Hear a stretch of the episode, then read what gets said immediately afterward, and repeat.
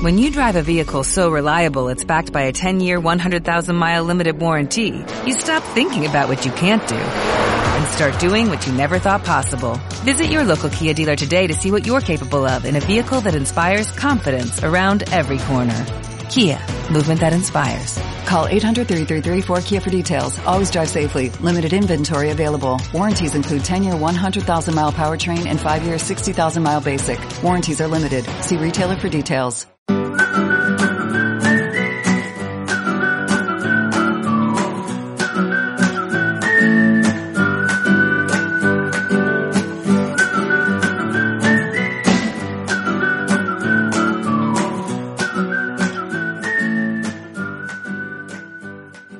Bienvenida y bienvenido a Postales desde Estonia, el podcast en el que te enviamos postales sonoras desde este país báltico.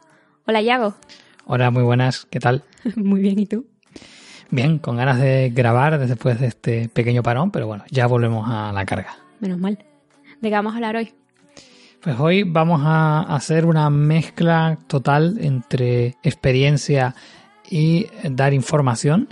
Y es que, bueno, pues vamos a hablar de una ciudad que hemos ido a visitar, que fuimos a visitar en su día, viaje de un día.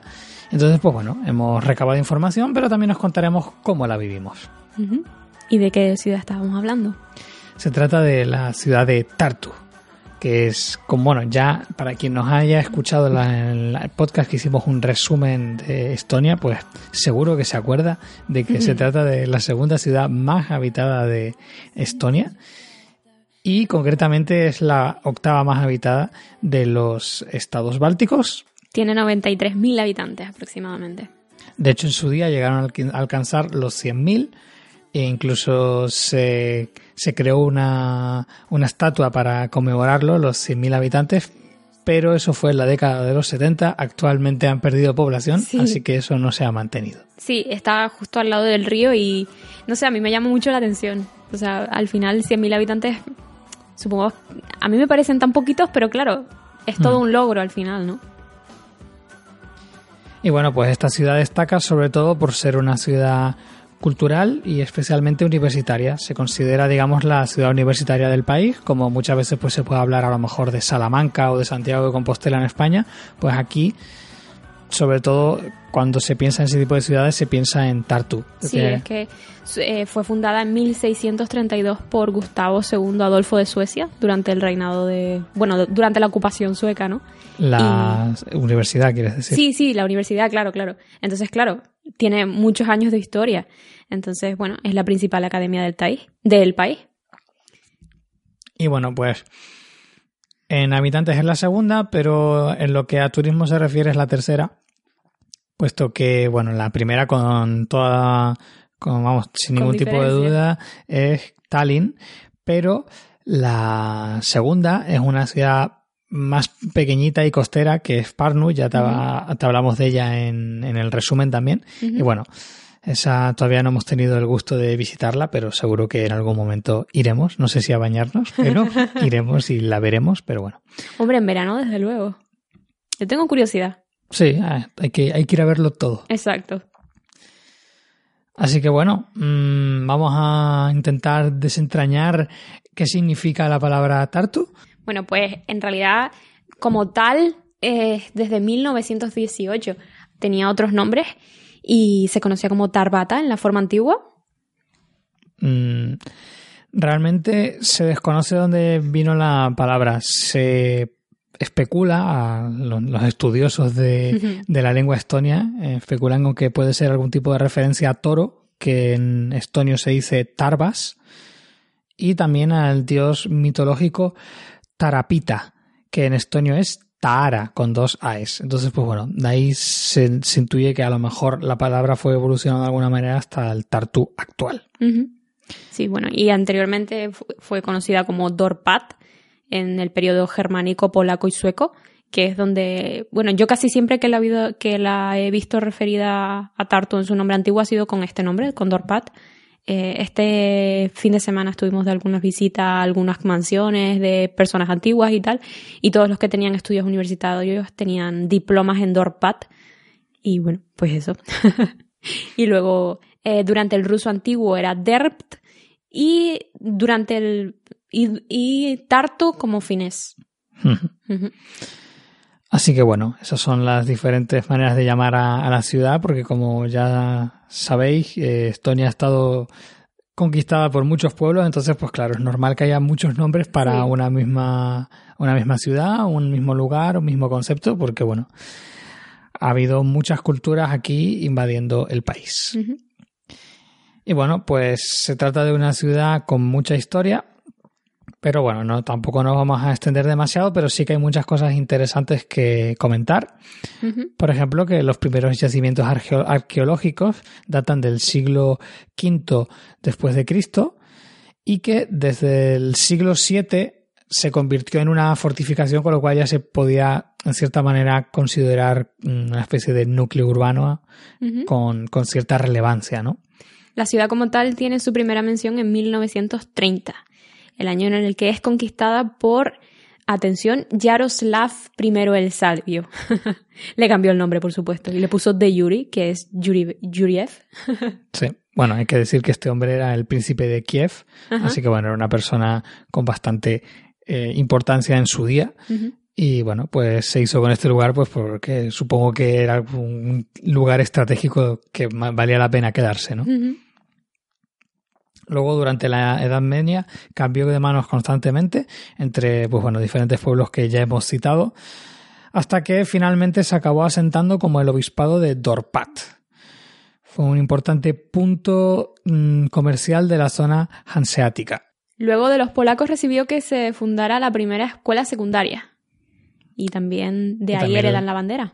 La bandera, que, bueno, para quien no lo sepa, eh, son dos, dos franjas, eh, una horizontal, la de arriba en blanco y la de abajo en rojo. Entonces la bandera de Tartu es exactamente igual, pero tiene el, escu- el escudo diferencial, lo tiene ahí en el medio de la bandera y es lo que hace que sea distinta.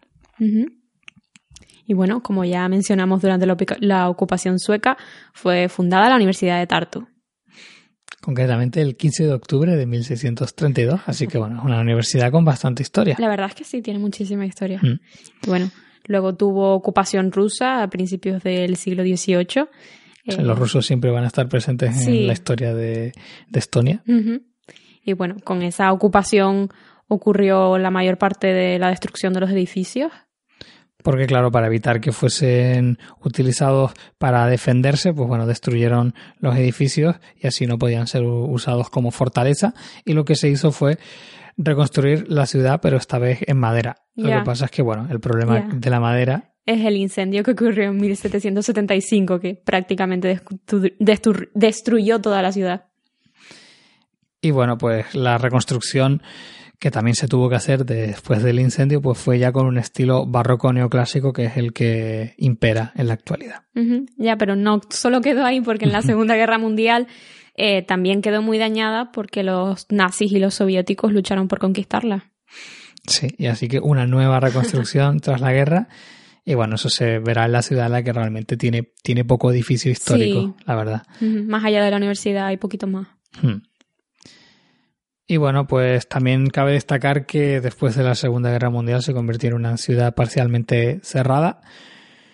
Los extranjeros, por ejemplo, no podían dormir en la ciudad y todo esto se hizo para poder proteger el aeródromo de Radi, que era un enclave militar. Así que bueno, pues... Sí, que es el actual aeropuerto, si no, ten- si Hmm. no lo tengo entendido Sí. mal. Tienen Así un que- aeropuerto chiquitito, un poco funcional. Lo que tengo entendido es que tienen líneas a Finlandia, Helsinki. Tenían antes uno a Tallinn, pero teniendo en cuenta que es que el tren son dos horas, pues al final desistieron con esa línea. Pero vamos, que tiene, tiene algunas, al- algunos aviones para otros sitios. Sí. Y bueno, pues todo eso herencia de la etapa soviética en la que, bueno, pues aprovecharon el, el enclave para, para convertirlo en una ciudad, pues bueno, parcialmente cerrada y bastante protegida y es mm, militarizada. Entonces, Claro. Así que bueno, cuéntanos, Alba, cómo es la geografía. Pues Tartu pertenece al condado de Tartu y que corresponde aproximadamente casi a un 7% del territorio de Estonia. En total tiene unos casi unos 150.000 habitantes que vendrían a ser como un 11% del país. Está situada en el interior y sureste de Estonia y tiene unos casi 40 kilómetros cuadrados. Luego hay una, hay, tiene lo es atravesada por el río Ema. Ay, Dios mío, es que no, es que no sé cómo pronunciar esto. Ema Yoyi, no sé. Bueno, que en, en, en cualquier caso significa el río madre. Y nace en un lago importante, que es el lago interno más grande de Estonia, que tiene unos 270 kilómetros cuadrados, y se llama. Este lo lees tú. Borchjar.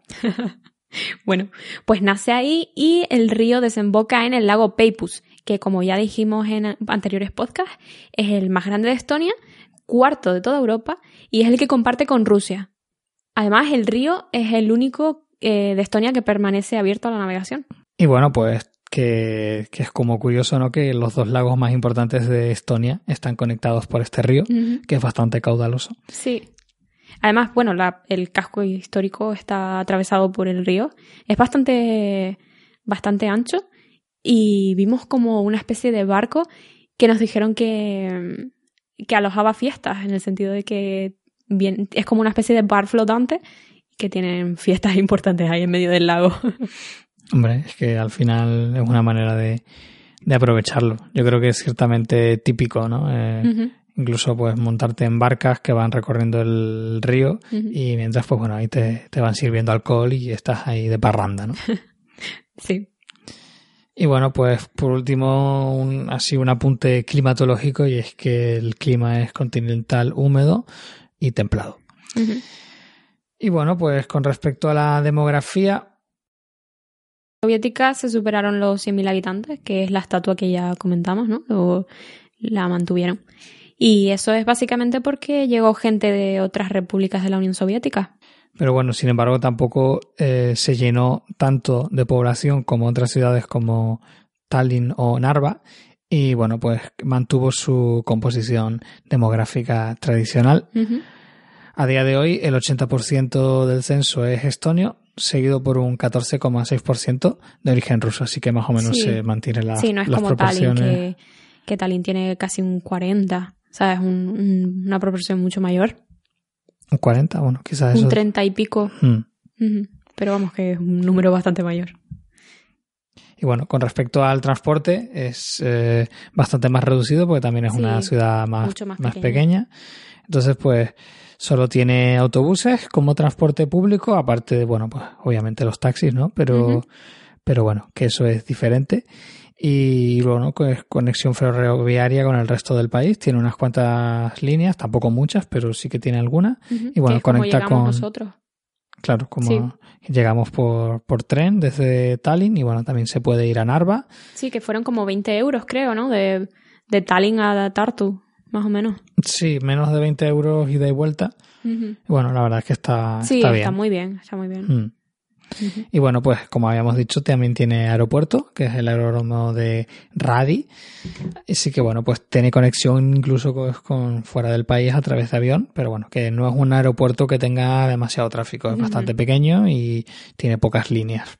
Bueno, pues en cuanto a su economía, es el, obviamente el principal núcleo del sur eh, y tiene unas aproximadamente 14.000 empresas registradas, así de Sí. las más Des- llamativas. Destacan la cervecera A Lecoq, que es una de las cervezas típicas que puedes pedir en casi cualquier bar. Sí, también tienen un estadio aquí en Tallinn. Sí, pero yo no, no es tanto que sea suyo, sino que Le compraron el nombre, a lo mejor. Claro, a cambio Mm. de que tenga su nombre, pues le pagan dinero, supongo, pues al, al equipo que, que juega en ese estadio, que yo no Ujú. sé si será el Tali Football Club o algo así, no sé idea, si verdad. tienen ese tipo de tal. Tendríamos que investigarlo. Sí. También tienen la conservera Salvest y el, la- el, el molino Tartumil, que son, bueno, pues empresas las que son fáciles ver en el, en el Sí. supermercado. Nosotros le compramos la pasta Tatumil. Hmm. Tiene una pasta así integral que está bastante bien. Y bueno, pues yo creo que ya toca hablar de cultura, que Al al fin. final es, es de lo que destaca realmente esta ciudad, ¿no? Bueno, pues el despertar nacional estonio realmente nació en Tartu en el siglo XIX y viene a denominarse el nacionalismo romántico. Ahí ah, se hizo la apertura del teatro de Vanemuine. Fue el sitio donde tuvo lugar el primer festival de la canción de Estonia en 1869, que claro, en su día no fue tan importante, pero actualmente teniendo en cuenta que es algo que se sigue haciendo, pues tuvo especial relevancia que se hiciera allí. Al final, sí, pues, aquí, bueno, aquí se vive con mucha, mucha intensidad. O sea, acuden casi todo Tallinn, ah, porque ahora se real- ahora se, se hace en Tallinn y acude prácticamente todo Tallinn. Es, es toda una experiencia. Tenemos no, un todo, día obligado. todo Tallinn y mucha gente de fuera. Sí, sí, sí, sí, pero yo nunca he visto tanta gente con diferencia como vi en, en el Festival de la Canción en Estonia, que, al que fui el año pasado. El año pasado no, en, en verano, perdón. Y, y la verdad es que es toda una experiencia. Ya, ya hablaremos ya. También se fundó la Sociedad de Escritores Estonios en 1872, tres años después del primer festival de la canción de Estonia. Y bueno, pues es un- una ciudad que bueno, que tiene un montón de mm, organismos o edificios relacionados con la cultura que luego ya comentaremos. Y bueno, pues cabe destacar que si todo el movimiento nacionalista llegó en, o nació y se fue y fue creciendo. En Tartu, pues también cabe destacar que especialmente después de 1991, después de la segunda independencia, mm, fue eh, se- convirtió realmente en el epicentro cultural de, de la ciudad.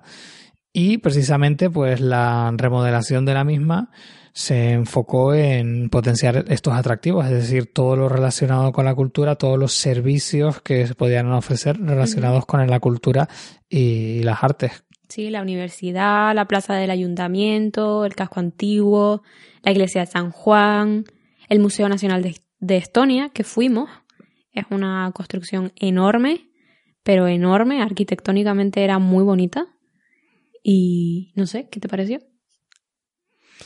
Pues bueno, tiene una parte antropológica muy interesante, que es la exposición, la exposición permanente, que es la que tienen siempre en, en este edificio. Y bueno, pues puedes conocer todos los pueblos que pasaron por Estonia mucho antes de que hubiese naciones y bueno pues la relación con los pueblos de Finlandia y Con los rusos. y, todos los movimientos porque eran pueblos nómadas y bueno conocían mucho pues sobre las casas tradicionales cómo vivían cómo vestían. Los distintos idiomas que tenían, que tenían unos cuantos, y luego pues tenían otras tenían otras eh, eh, exposiciones temporales.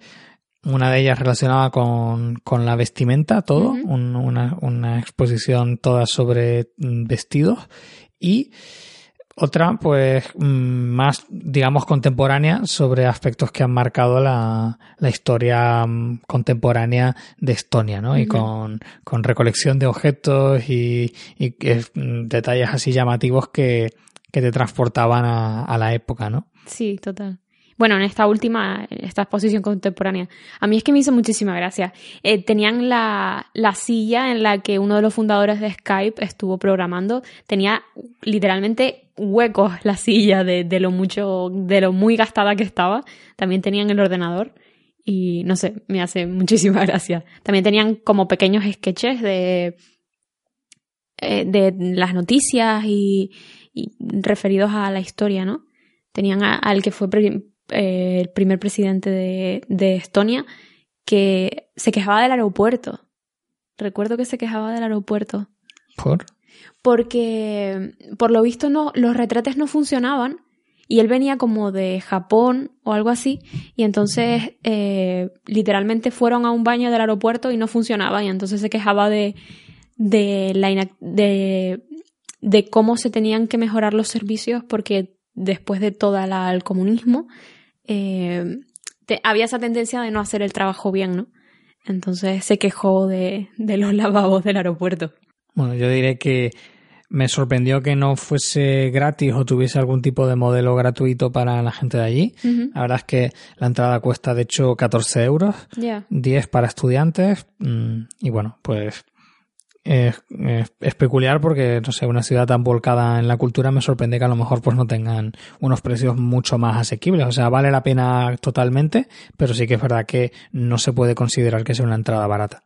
Ya, lo único que lo que tengo entendido es que fue eh, Se abrió en, Sí, se abrió en este año, 2016, una o así. el año anterior y claro, es nuevísimo y yo supongo que por eso intentarán sacarle algún tipo de rentabilidad mediante estas entradas y tal. Pero eso que, bueno, arquitectónicamente a mí me parece fantástico. es precioso. Y se nota que es nuevísimo, ¿no? La cantidad de dinero que habrán tenido que invertir aquí. Pero yo me lo pasé súper bien, la verdad, porque hay un montón de cosas que no conocía y, está muy bien ver, ¿no? Por ejemplo, a mí no me interesa demasiado en general la ropa, pero, pero lo ves y te enriquece, ¿no? Porque conoces cómo es, tienen como una especie de, por ejemplo, eh, una especie de aros que se colocan en la parte central de, del pecho, que es para sostener la ropa. El de las mujeres es especialmente eh, voluminoso y decorado. Y no sé, a lo mejor hay otros países que también lo tienen, pero en comparación con España, que es lo, a lo que yo estoy acostumbrada, me llama mucho la atención, ¿no? Y también la cantidad de abrigos que tienen y los colores son in increíblemente coloridos. Así que bueno, yo desde luego lo recomiendo. Y bueno, ¿qué más edificios hay? Porque hemos hecho un parón, pero todavía no, no habíamos terminado la lista. sí, bueno, pues la Escuela de Arte de Tartu, luego el Instituto de Medicina de Tartu, que es importante, porque, bueno, ya hablaremos de ello, y el Centro de Estudios Culturales de Estonio Meridional. Que es un dialecto, si es que se puede considerar que hay diferentes dialectos en Estonia, que es distinto del del dialecto del estonio septentrional, que es el que se considera la lengua oficial. Uh -huh. Y la Escuela de Composición de Tartu. Y bueno, aparte también destaca la presencia del Observatorio de Tartu, que es el mayor observatorio astronómico de Estonia, y eh, el hecho de que el Ministerio de Educación e Investigación está en Tartu. Está en Tartu y no en Tallinn, como el resto. En España puede llamar mucho la atención porque España es un país tremendamente centralizado, entonces todo ocurre en Madrid. A veces da la sensación de que Madrid significa España y muchas veces no tiene nada que ver. Entonces, pues claro, aquí los ministerios no tienen por qué estar en, en Tallinn, aunque yo supongo que la mayoría están en Tallinn, porque en otros sitios supongo que no tienen ni siquiera infraestructura uh -huh. para tenerlos, ¿no? Y no tendría demasiado sentido que de repente, pues en una ciudad perdida de 20.000 habitantes tengan de repente un ministerio, ¿no? No tendría tampoco tanto sentido. Pero sí que tiene sentido que este ministerio esté en Tartu. Y entonces, pues bueno, ahí, ahí está. Uh -huh. Y bueno, con respecto a la Universidad de Tartu, que es obviamente la más importante porque es la más antigua de Estonia. Mm, bueno, ya, como ya hemos comentado, fue fundada en 1632 por el rey Gustavo II Adolfo de Suecia, cuando Tartu pertenecía a los territorios secos, ¿no? Entonces, pues bueno, lo que se comenta es que dentro de lo que cabe de haber estado colonizados por los suecos, uh -huh. sí que se comenta que, bueno, que por lo menos, digamos que fomentaron la cultura en, sí. en el país, ¿no? Uh -huh. Y bueno, pues en su época se llegó a ser la segunda universidad sueca en importancia, después de la de Uppsala, que actualmente sigue siendo pues, bueno, una de las universidades más importantes de Suecia. Uh -huh. El edificio principal data de 1809. Y en 1919 se convierte en la Universidad Nacional de Estonia hasta 1940, que fue ocupada por las tropas soviéticas y alemanas. Uh -huh. Además, pertenece al grupo Coimbra, que es una especie de red universitaria europea. Y como curiosidad lo busqué, ¿no? Y hay tres universidades españolas que están en este grupo: eh, Barcelona, Granada y Salamanca. ¿Y qué tienen de, sabes qué tienen de, de curiosidad por el hecho de que estén en, que forman en parte de este grupo? Pues creo que son como universidades que tienen una trayectoria histórica larga y creo que tienen alguna clase de convenio entre sí, en plan que comparten investigadores, algo así era. Eso fue lo que leí. Y bueno, pues también es importante destacar que si tú quieres estudiar medicina no puedes hacerlo en Tallinn. Uh -huh. sino que tienes que estudiarlo en, en Tartu, que es el, el sitio donde está la, la, facultad y que bueno, que además es de bastante renombre, sí. digamos que da como uh -huh. bastante prestigio estudiar, estudiar ahí, ¿no? De hecho, pues bueno, en Estonia puede eh, enorgullecerse de tener a un, a un investigador bastante importante, ¿verdad? Uh -huh. Sí, que es, bueno, fue Karl Ernst von Baer, que era eh, alemán, y que es el padre de la embriología, ya que descubrió el óvulo. Uh -huh. Exactamente. Sí. Y bueno, como último apunte cultural, destacaremos una serie de esculturas y monumentos porque nos llamó la atención de que para ser una ciudad tan pequeñita, pues mm, tienen bastantes mm, monumentos. Sí, sobre todo en los parques. Fuimos a un, a un par de parques y estaban completamente llenos de esculturas. ¿Te acuerdas aquella? Había como una especie de niño y un padre Sí, tenía- que estaban pero como un te poco está- deformes. Te estás adelantando a lo que vamos a contar. Te estás saltando el guion, esto no puede ser. Eh, um, esa, la que está haciendo referencia Alba, es la escultura de padre e hijo, hecho por Ulo Oun, que, bueno, pues se supone que se está retratando a sí mismo junto con su hijo y lo que llama la atención es, digamos, que el niño es demasiado grande, eh, es más grande incluso que, quiero decir, que un niño Un, que un recién nacido real es más pequeño que esa estatua, pero el, el, el, el adulto es más pequeño de lo que es un, un adulto en, en realidad. Entonces están los dos al mismo tamaño, más o menos del mismo volumen. Y bueno, pues eh, Pero las llama... proporciones cambian, ¿no? La cabeza del No, bebé claro. es como, como mucho más grande. No sé, a mí me Sí, llama mucho la atención. Pero eso en la realidad también es así. Quiero Sí, decir, sí. el- los bebés siempre tienen la cabeza muy grande en comparación con el resto del cuerpo. Ujú. Y bueno, pues como curiosidad, inicialmente estaba pensado que estuviese en, en Tallinn, pero finalmente se trasladó a Tartu. Y bueno, pues otra estatua así conocida es la, quizás la más famosa, que es la del beso de los estudiantes, que bueno, eh, ha estado ahí en como es- escultura y como fuente durante mucho tiempo, está en la plaza del ayuntamiento. Y bueno, pues son dos, eh, dos estudiantes dándose un beso bajo un paraguas, que recuerda a La La Land. Y, y bueno, pues desde hace mucho tiempo los recién casados y sus invitados mm, acuden ahí porque, bueno, se dice que da buena suerte. Luego tenemos el que ya habíamos comentado, ¿no? El de los 100.000 habitantes. Mm, Que es un, Que- es un grupo de esculturas. Sí, que están justo al lado del río. También hay una muy peculiar que es la del National Geographic, que lo que tiene es el marco de la revista, el típico marco este Amarillo. amarillo. Y, y nada, pues bueno, es, es un, este, estas esculturas están en diferentes ciudades del mundo y una de ellas es Tartu. Y luego tenemos el monumento de conmemoración del 125 aniversario del primer Festival de la Canción de Estonia. Se puso en 1994. Para celebrar esos 125 Sí, años, porque bueno, no en su día no se sabía lo importante que iba a ser y bueno, pues finalmente resultó ser muy importante pues que es uno de los rasgos de la identidad estonia va muy muy canalizado a través de su su pasión por el canto, ¿no? Y su manera de, de revelarse a través del canto. Entonces, pues bueno, es una cosa muy importante y por, por eso le han dedicado incluso una estatua la primera vez que se hizo, ¿no? Y bueno, eso es, un poco el, el repaso a la ciudad. Así que bueno, ahora haremos un poco eh, comentario más experiencial de cómo fue nuestra, nuestra visita a la ciudad. Sí, eh, básicamente la vimos en, en un día, ¿no? Yo creo que podríamos volver a seguir visitando, pero yo creo que en un día se cubre completamente, o al menos lo más, más importante. Es que estas ciudades son tan pequeñas Sí. que, que en un día se ven perfectamente. De Sí. hecho, llegas desde las afueras con el tren y realmente recorres un par de calles, mm, llegas hasta el ayuntamiento, luego llegas hasta la orilla del río, te das cuenta de que al otro lado hay un parque, luego empieza la zona re- residencial y es que ya te das cuenta de que ya has visto lo más importante porque es que no hay mucho, porque es una ciudad muy pequeña. Totalmente. Entonces, bueno, la verdad es que nos hizo un día muy bueno porque fuimos en, en septiembre, entonces no había ni una sola nube en el cielo. Es algo que no es demasiado habitual en Estonia. Sí. Es, mentira que en Estonia se vea el sol dos veces al año. Yo creo que aquí la gente dice eso aquí, pero es como muy exagerado. Es decir, mm, no, no es así para nada. Y, y nada, justo en ese día nos tocó un día especialmente caluroso, incluso para ser aquí. Había una máxima de 17 grados y cuando pegaba el sol realmente al final iba solo en camiseta porque, porque realmente lle- llegabas al punto de que, de que incluso hasta empezabas a sudar un poco. Bueno, Así eso, que- eso él, porque yo iba obviamente con un abriguito. 17 grados para mí es un poquito de frío.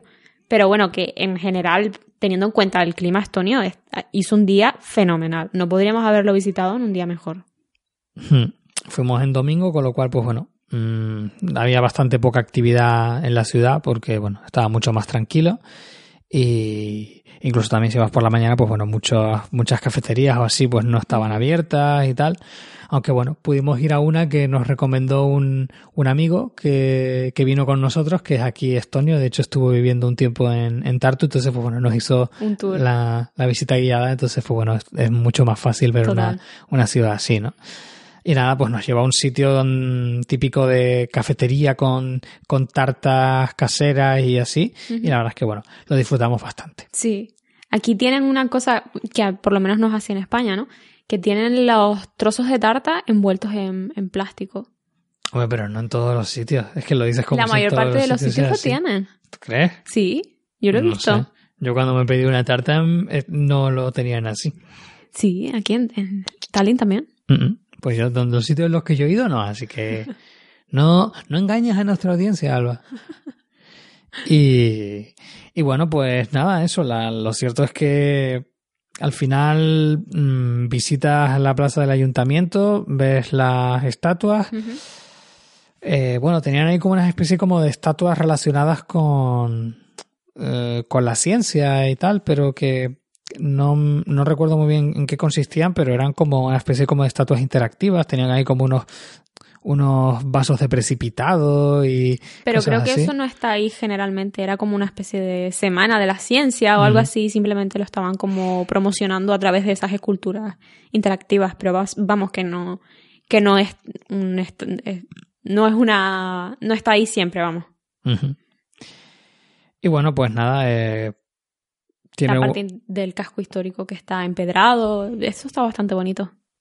Sí, pero bueno, eso es muy, es muy, muy chiquitito. Sí, total, total, muy chiquitito. Vale completamente la pena ir a visitar la ciudad porque además tiene pinta de ser una ciudad bastante alegre, bastante abierta y bastante mm, agradable de visitar. Pero eso, muy, muy, muy pequeñita, nada que ver con Tallinn. Y nada, pues bueno, hay unos cuantos puentes que cruzan el río, cada uno tiene su nombre y su, incluso sus historias, ¿no? De hecho, no, nos contaba el chico que había uno que tiene como eh, a ambos lados del puente tiene como una especie como de escultura en forma como si fuese eh, medio, mm, o sea, semielíptico. Y entonces pues la gente lo que hacía era caminar por encima de eso.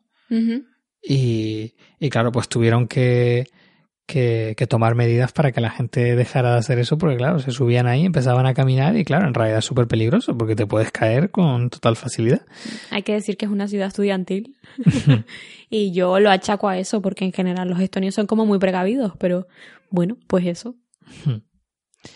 Pero bueno, eso, que durante la época estudiantil pues pierden un poco la, los papeles y se comportan de manera un, poco más, eh, lo que para en España sería lo más normal del mundo, pues aquí es toda una locura, ¿no? Bueno, también nos comentó esa anécdota en la que en la primera... Eh, en la primera página del periódico salió una foto de dos estudiantes teniendo sexo en la parte de arriba del, del puente, lo cual, bueno.